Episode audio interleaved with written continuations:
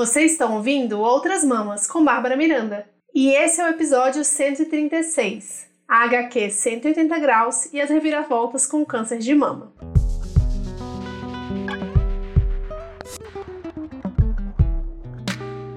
Gente, esse episódio é muito especial porque na verdade ia sair outra pauta essa semana, mas quando foi no final de semana, a Aline Hack do Olhares Podcast entrou em contato comigo falou: Babi, você não quer pegar essa pauta? Tá muito boa. Eu não vou ter tempo de fazer no Olhares. Se você quiser, já tá pronta. E no começo eu fiquei meio assim, será que eu quero falar sobre isso, né? Câncer de mama é um tema pesado. Eu queria falar muito é, sobre política essa semana, como vocês devem estar acompanhando aí no Instagram. Mas aí eu li o quadrinho e eu fiquei completamente apaixonada e pensei, bom, nosso corpo é político, tudo é político, Vamos falar de política e o câncer de mama tem sim a ver com tudo isso que está acontecendo no nosso país e tem a ver com eleições. Então, bora seguir com essa pauta. E hoje eu estou aqui com a Dulce Ferraz e a Soraya Fleischer para falar sobre esse livro, essa história em quadrinho, a trajetória e a história por trás do livro. A Dulce Ferraz é graduada em Psicologia pela Faculdade de Filosofia, Ciências e Letras da Universidade Estadual de São Paulo, a Unesp, mestre em Ciências com ênfase em Medicina Preventiva e doutor em Saúde Coletiva pela Faculdade de Medicina da USP, a Universidade de São Paulo. Hoje, ela pesquisa essas intersecções entre a psicologia social e saúde pública. A Soraya é professora do Departamento de Antropologia da Universidade de Brasília, UNB, e é pesquisadora na área de Antropologia da Saúde. Bem, o que é então essa história em quadrinho? Por que eu estou trazendo ela aqui para vocês? A história em quadrinhos é baseada na jornada da própria autora, a Dulce, que registrou o dia a dia do seu tratamento de câncer em um caderninho de perguntas e memórias. A história conta a trajetória de Carolina Passos, uma mulher com 36 anos, duas filhas, cheias de planos profissionais e transbordando vida. E está sendo lançada essa semana, na última semana do Outubro Rosa, que é o mês de conscientização sobre a prevenção e diagnóstico da doença, ela foi publicada pela Nau Editora e conta com ilustrações da Camila Siren e conta ainda com a colaboração das pesquisadoras Fabienne Gama e da Soraya, que eu já apresentei aqui. A obra está disponível em formato e-book, que é gratuito, no site da editora e também é possível encontrar nas livrarias e impresso no site da Nau. O livro ele foi realizado com financiamento de edital da Fiocruz Brasília e do CNPq. E isso é um ponto muito importante para o debate desse tema aqui hoje. Bom, bem-vindas, Dulce e Soraya, ao nosso podcast. Muito obrigada por aceitarem participar e por fazer um trabalho tão, tão lindo. Eu amei o quadrinho, o livro todo. É, li, sentei, li de uma vez e achei incrível, além das ilustrações da Siren, que eu já era super fã, tinha um grafite dela na, na casa do, do Vitor, então é um trabalho que eu já acompanho há muito tempo também. Então, o livro está dividido em três capítulos que falam sobre as diferentes etapas dessa trajetória, que é baseada na sua história, né? E que é a história da Carolina, que tem o um câncer de mama. E nessa primeira parte, o protagonista descobre essa bolinha no peito esquerdo e tem os primeiros encontros com os médicos, hospitais e faz os exames. E eu sou uma pessoa que tem mais de uma doença crônica e eu fui diagnosticada com endometriose no final do ano passado. E eu sempre digo que receber um diagnóstico desses é muito ruim, mas de certa forma é um alívio, assim, porque a gente já tem um monte de sintoma, já tá sentindo um monte de dor, e de repente você tem um diagnóstico que você fala, tipo, ufa, tá, era isso que estava acontecendo comigo, eu não estava entendendo, agora eu consigo entender e agora eu consigo tratar e procurar alternativas. Mas com câncer é outro nível de diagnóstico, né? Tipo assim, todo o estigma que tem a doença é uma coisa de tipo, caramba, agora eu vou morrer, né? Uhum. e tem uma página logo no início do quadrinho que é exatamente essa do você pensando na sua mãe falando, como que é a mesma frase? Gente, eu tava com ele aberto aqui, eu esqueci.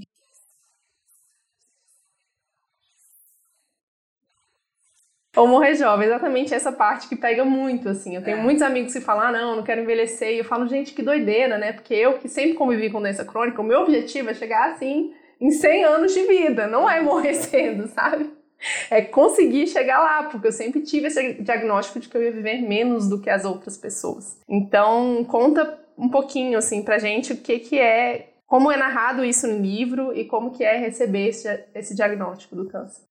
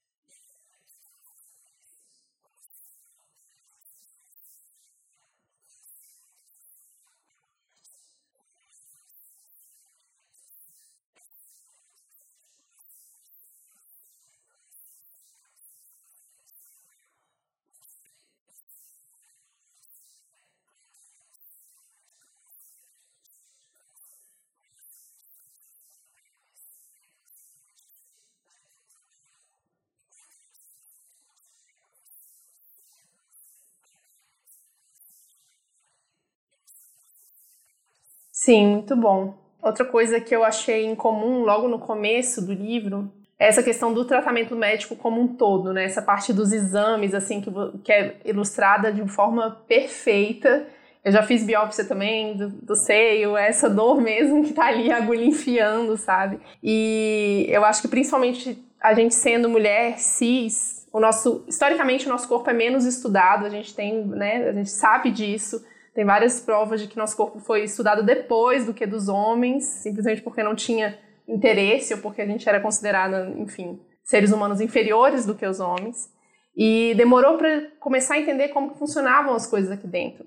E eu me identifiquei muito com essas páginas iniciais, principalmente com as consultas médicas assim, infinitas que você entra e você não sabe como é que você vai sair e a gente recebe uma enxurrada de informação e acaba passando por muitos profissionais, muitos exames, muitos exames sozinhos, solitários, em salas geladas, cheias de ar-condicionado.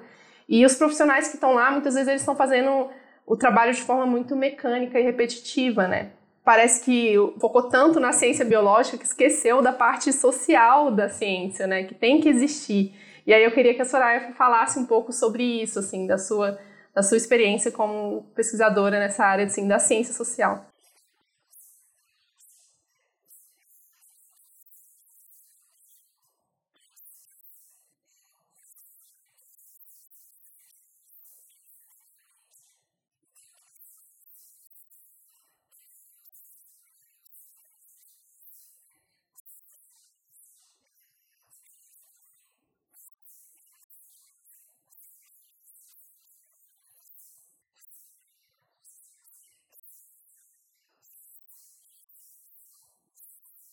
Quando eu tive que fazer a biópsia, a médica, né, ela, ela fez o toque no meu seio, ela falou, ah, tem, tem umas bolinhas aqui, realmente eu tava sentindo, assim.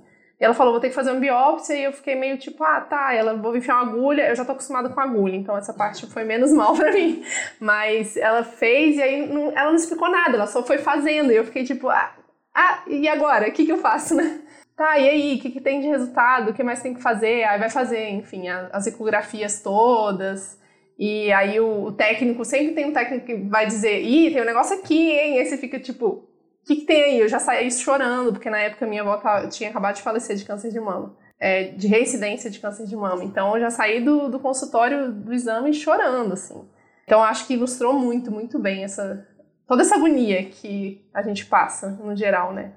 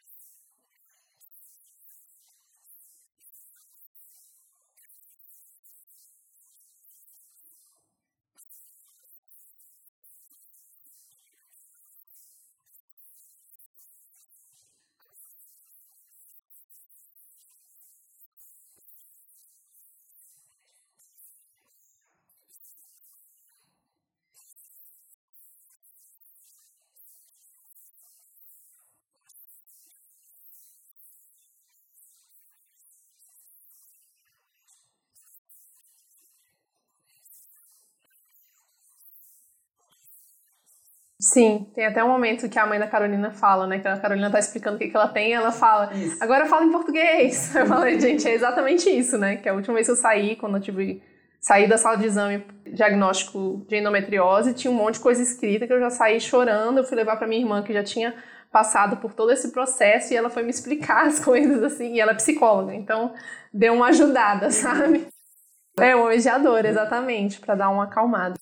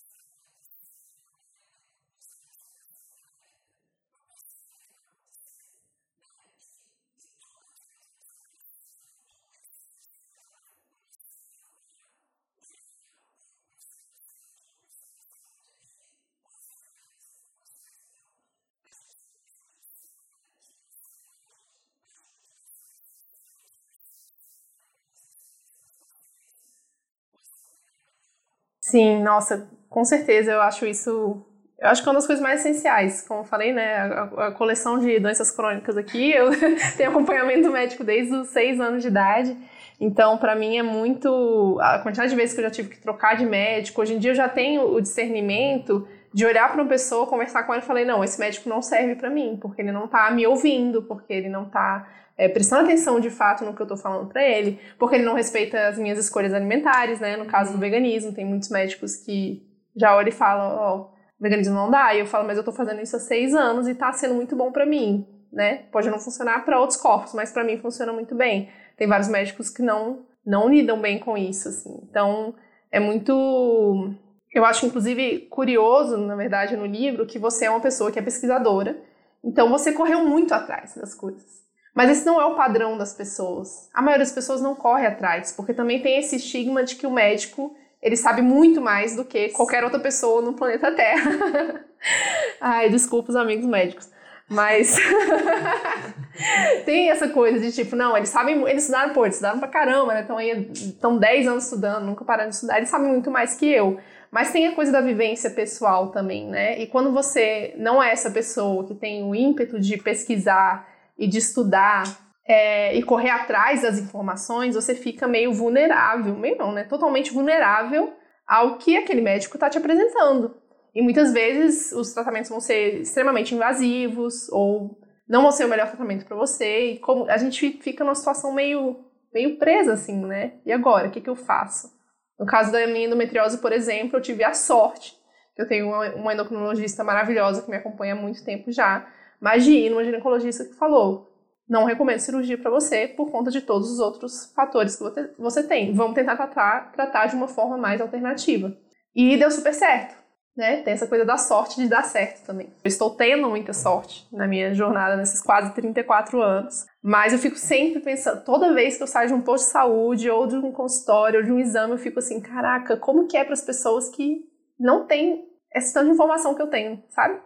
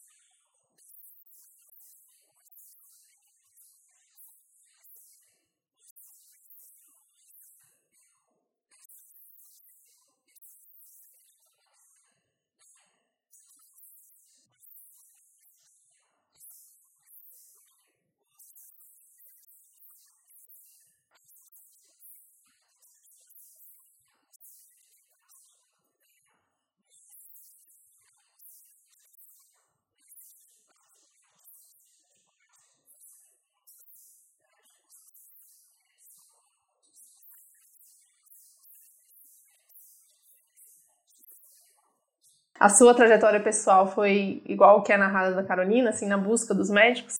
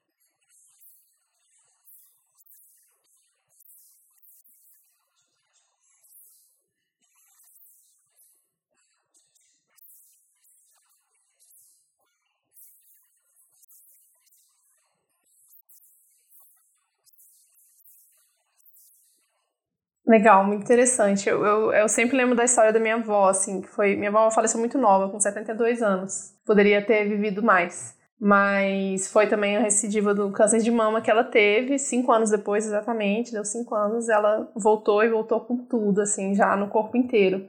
E eu sempre lembro, assim, o tanto que os médicos, um, eles esconderam muita informação da família, dos, das filhas dela, né, e do marido, então a gente ficou sabendo de muita coisa só depois que ela já tinha falecido e a violência dos planos de saúde, assim. Porque ela fez pro plano de saúde, chegou uma hora o plano de saúde falou, não, esse exame eu não pago, sabe? Tipo, esse, uhum. esse, tipo de coisa, assim. Eu não lembro mais se era um exame ou se era Sim. um procedimento específico, o que que era. Eu lembro que só que eu fiquei muito chateada, assim. Eu falei, gente, como, como que pode, né?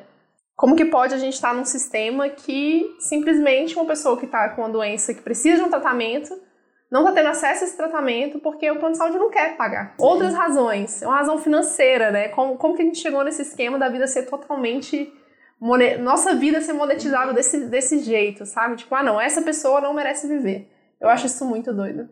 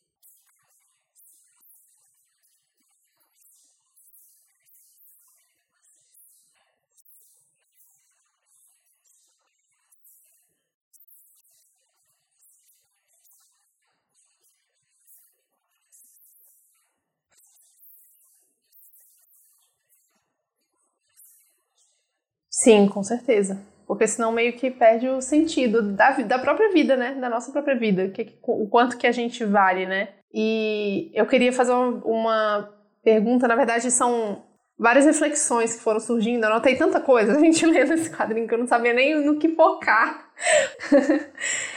é, uma coisa é a rede de apoio, que é simplesmente essencial para qualquer pessoa, na verdade. Né? Mas a gente vê pessoas que têm doenças crônicas ou doenças que precisam de tratamentos intensos, a rede de apoio é uma das coisas essenciais. Não só grupos de apoio, como é o caso da Carolina no livro, que ela vai atrás de um grupo de apoio, mas além da família, dos amigos que vão estar ali te dando suporte, porque é isso, uma pessoa com uma doença crônica ou com uma doença que precisa de um tratamento muito intenso, intenso como câncer, tem dias que a gente não consegue trabalhar, tem dias que a gente vai estar mal e se você não tiver uma rede que entenda essa condição, você simplesmente não funciona dentro do capitalismo, né? Dentro desse sistema de trabalho que a gente tem que estar trabalhando todos os dias.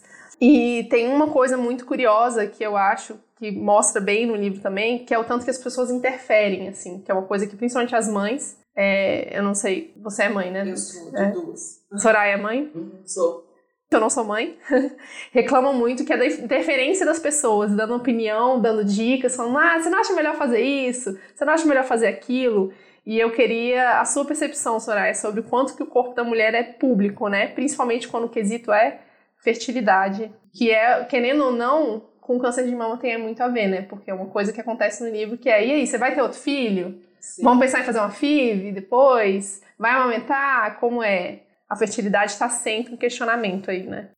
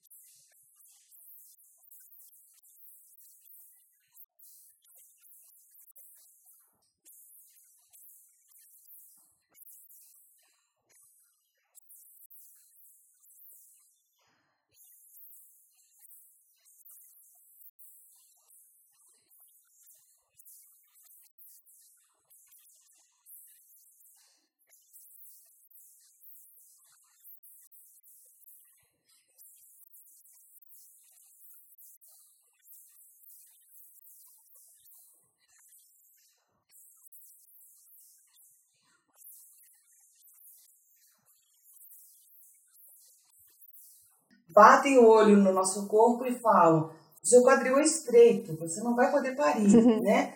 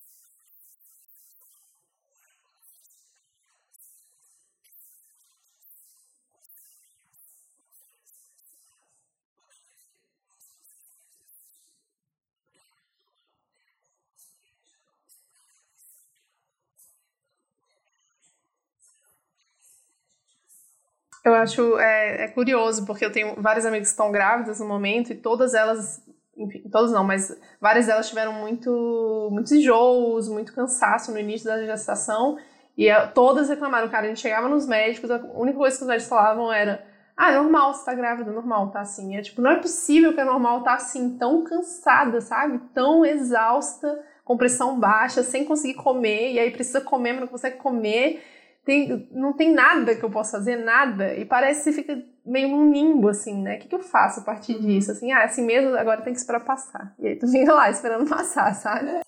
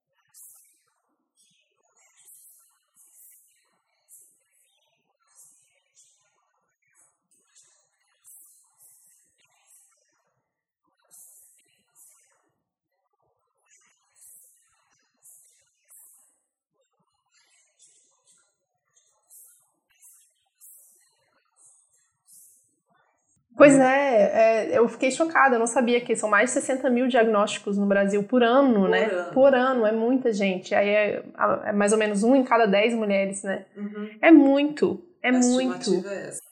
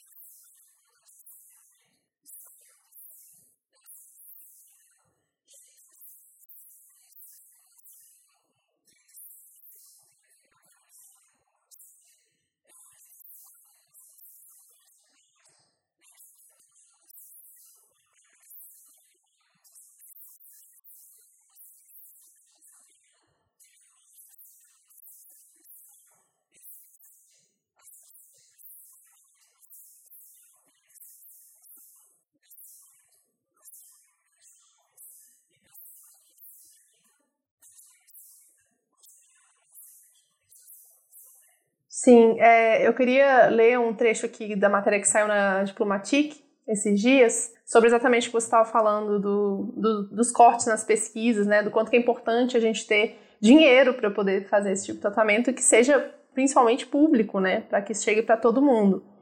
Os recursos destinados ao tratamento e combate do câncer foram reduzidos em 45%, passando de 175 milhões para 97 milhões em 2023. Esse corte foi feito pelo governo Bolsonaro. E o governo, esse corte afetará, além da distribuição de medicamentos para o tratamento da doença, áreas como ampliação, reforma e aquisição de equipamentos, materiais, centro de referência de alta complexidade em oncologia e serviço de referência para diagnóstico do câncer de mama e colo de útero. Então, gente, não adianta a gente votar em quem está cortando, não está pensando na vida das pessoas, na verdade, né? Porque no final das contas é sobre isso. A gente tinha aí as farmácias populares, uma distribuição enorme de medicamentos pelo SUS, e simplesmente isso está sendo cortado e está sendo tirado esse direito da gente. E aí as narrativas de que o câncer é uma grande batalha, que a pessoa, pessoa venceu, elas vêm à tona, né? Elas vêm à tona porque deixa de ser uma questão coletiva e vira uma questão individual de essa pessoa, olha que exemplo, essa pessoa aqui conseguiu vencer o câncer, né?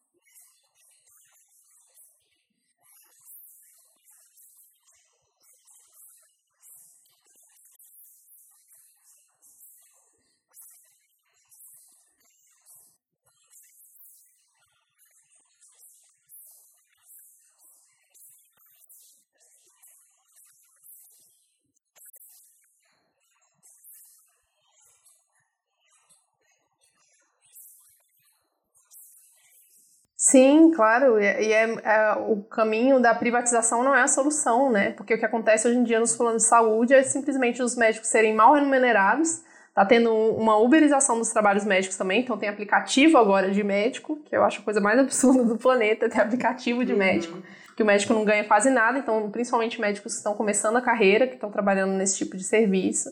E as filas de espera no serviço privado também estão ficando enormes, porque simplesmente não tem, não tem como, né? Não tem como. A conta não fecha.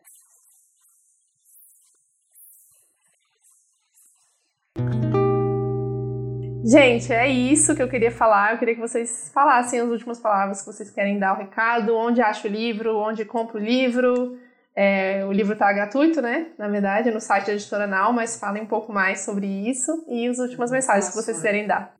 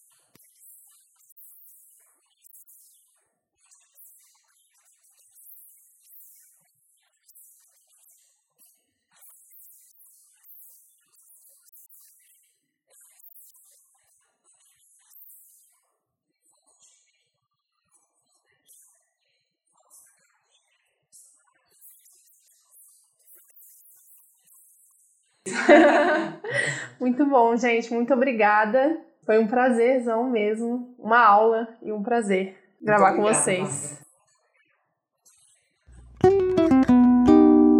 Gente, então, né, eu tô gravando esse, esse final aqui depois da edição do episódio, como uns recadinhos finais.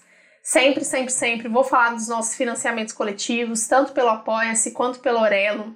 Se você acredita nesse podcast, se você considera Outras Almas um projeto de futuro e você pode apoiar, por favor, apoie nosso trabalho, que agora não conta só comigo, mas conta também com a Estela na equipe, que está me ajudando muito, muito mesmo. Eu tenho refletido bastante sobre os temas. Essa última semana, pré-segundo turno, tem sido bastante intensa para todo mundo, eu sei.